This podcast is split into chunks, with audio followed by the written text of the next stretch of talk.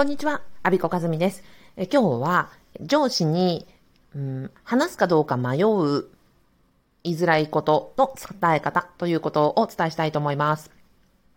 えなんでこの話をするかと言いますと、毎月第4土曜日に開催しております公務員オンライントークイベント、パブパブでの、えっ、ー、と、手置くテーマが上司との面談だからです。えー、10月23日夕方4時から、あの、行って、行います。でね、ちょうど、あの、今の秋の時期が、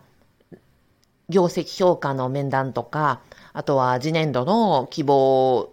書を出して、上司と面談するというような時期なので、まあ、このあたりの、えー、どうやったらうまく伝わるのかとか、うん、お互いに、うん、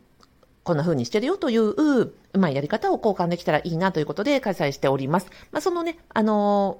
ー、前情報という形で、まあ、私の体験談とか、えっ、ー、と、庶務を4年かな？やってましたし、えー、会社員時代はずっと5年間人事におりましたので、まあ、なんだかんだ言って人事関係9年ぐらい私絡んでます。ですので、まあ、その、伝え方などのポイント、まあ私がどうやっていたかということをお伝えできればなと思って、このラジオを収録しております。えっと、はい、上司に対して何を言い、何を言わず、どうやって伝えるかっていう問題だと思うんですね。これってその面談に限らずだと思うんですが、日常会話でも、えっ、と、どうするかっていう話です。で、うん、私は基本的には何でも言うが基本だと思うんですね。なぜかっていうと、絶対察してはくれないからです。うん、例えて言うならば、あ、うんと、押しボタン式の信号があって、上司に言うっていうことは、押しボタンを押すっていう行動に当てはまると思います。その結果、押しボタンを押さずに、押しボタン式の信号じーっと待ってたって、ね、信号って変わります？変わらないじゃないですか。渡れないですよ。なので、まずは上司に伝えるということは、押しボタンを押して、なんか変えてくれっていうふうに言うってことなんですよね。まあ、押しボタン式の信号であれば、うん、ゆくゆくはね、こう、青に変わって、車が止まってくれて、横断できる、歩行者が横断できるように青に変わるっていうこと起こりますよね。まあ、遅いとか早いとかいろいろあると思いますけど、でも変わっていく。上司に対しても、うん、こちらが何かボタンを押すという行動を取らない限りは何も変わらないし、相手は察して勝手に信号を変えてくれるってことは基本ないですよ。なので私は伝えるっていうことが基本だろうなと思ってます。で、その結果、信号と違うのは上司が変わる、何か対処してくれるかどうかは、まあ上司の力量とか状況とか、まあいろんなことがあるにせよ、何しろこっちがボタンを押さなければ何も変わんないよねっていうことです。だと思うんですね。じゃあ、察してくれるんじゃないかって、うん、ということを何でも全否定しちゃうかっていうと、そうですね。まあ、うちの夫婦関係で言えば、夫の状態なんて私、毎日ね、一緒に暮らしてますけど、それだって全く察することできません。例えば今日眠いのか、お腹減ってるのか減ってないのかとか、体調がいいのか悪いのか、仕事がうまくいってるのかどうかなんて、あ全然わかんないですよ。聞かないと。聞いたってよくわかんないっていうことも、あの、はい、我が家の場合はよくありますけど、えっ、ー、と、はい、なのです。なので、毎日、あの、一緒に暮らしてる人間ですら、相手のコンディションとか、相手の考えとか、相手がうまくいってるか状況なんて全く理解できないので、ましてや他人である上司なんて察してやくれないよねっていうことです。あとは、うん、そうですね。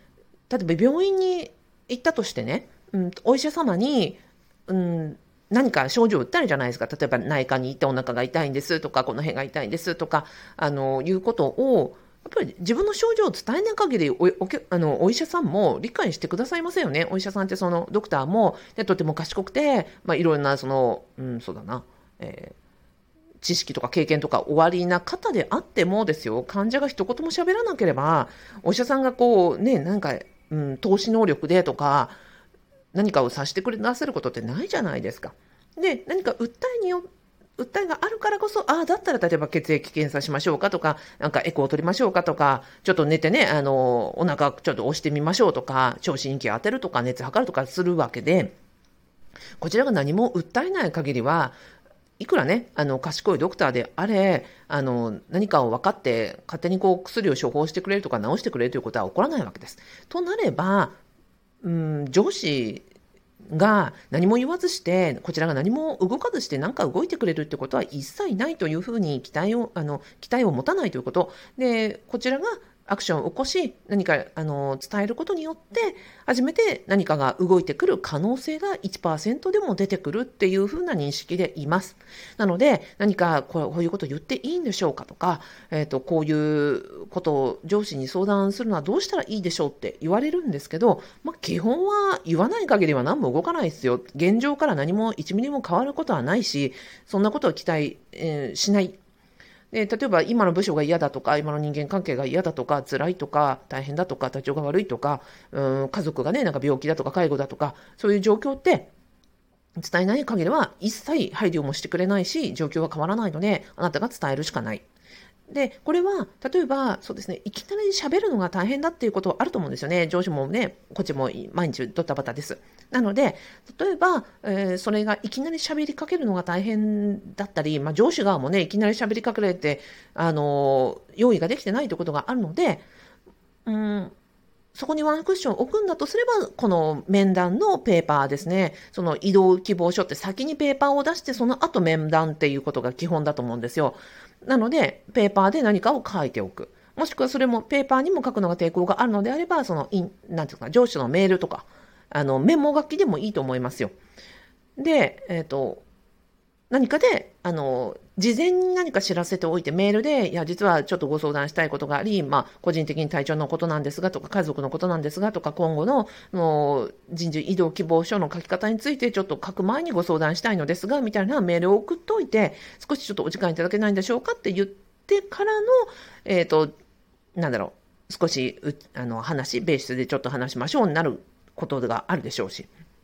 で、もしそれに応じてくれなかったらば、もっと上の上司にね、実は直属の上司にこうやってメールを打ったんだけども何もリアクションがないんですと。だから上に相談しましたといえば、その、で、最初に送ったメールが証拠になるわけで、ああ、それは、あの、ね、何もケアされなかったんだねということで、また扱いが違ってくると思うんですよね。なので、えっ、ー、と、直接直談判するのが大変であれば、まずは最初にメールでもメモでも送っておく。あとは、私の職場は、あの、休暇簿が紙だったので、まあ、休暇簿にちょこっとこう鉛筆書きでメモしたりとかっていうのは私よくやってました。そんなになんか個別に話す必要はないんだけれども、えっ、ー、と、なんか上司に知らせておいた方がいい時にちゃちゃってメモであの書いてましたね。例えば休暇簿に、いや実は子供がちょっと熱を出して、あの、かじらをこじらしていて、えっ、ー、と、今回休暇いただきますが、ちょっともしかしたら長引くかもしれませんみたいなメモ書きをしておいて、で、そこを休暇簿につけて出すわけです。そうすると上司も、あ、そうなんだって、熱出してんだって。だから、アビコは、今日休むけれども、もしかしたら明日も明後日もいないかもしれないなっていう算段で、えー、仕事をしていただけるわけですよね。そうすると、それによって、例えば電話対応1本変わってもらうにしても、決済1本通すにしても、上司のこう心づもりって変わると思うんですよ。今日だけ、あの、いない、休んでいるのか、明日も明後日ももしかしたら休む可能性があるのかって思った時に、上司の判断もやっぱり変わってくると思うので、そういう意味で情報は常に、えまあ、小さいことほどちょこちょここと伝えておくと、うん、より伝わりやすいなというのが私の体感と、まあ、実体験であります。今日は、え、上司に何かを伝えなければ、まあ、えー、押しボタン式信号のように、えー、上司に何も伝えるボタンを押さなければ、変わることは、状況が変わることはありませんと。で、直接話すのが大変であれば、えペーパーに書いておく、もしくはメモ書きしておく、メールを送っておくなど、事前にワンクッションを置くことで上司の方も聞く体制、あの、ができてくるので、ぜひそんなワンクッション使ってみてはどうでしょうかというお話をさせていただきました。えっ、ー、と、こんな、えー、tips をですね、まあ、ノウハウとか、あの、うまいやり方みたいな情報交換ができたらと思います。今月10月23日、公務員限定オンライントークイベント、パブパブ、テーマは上司との面談です。えー、よかったら、ラジオの概要欄にイベントページ作っ、あの、リンク貼ってますので、ご覧になってみてください。最後までお聞きいただきありがとうございました。アビコカズミでした。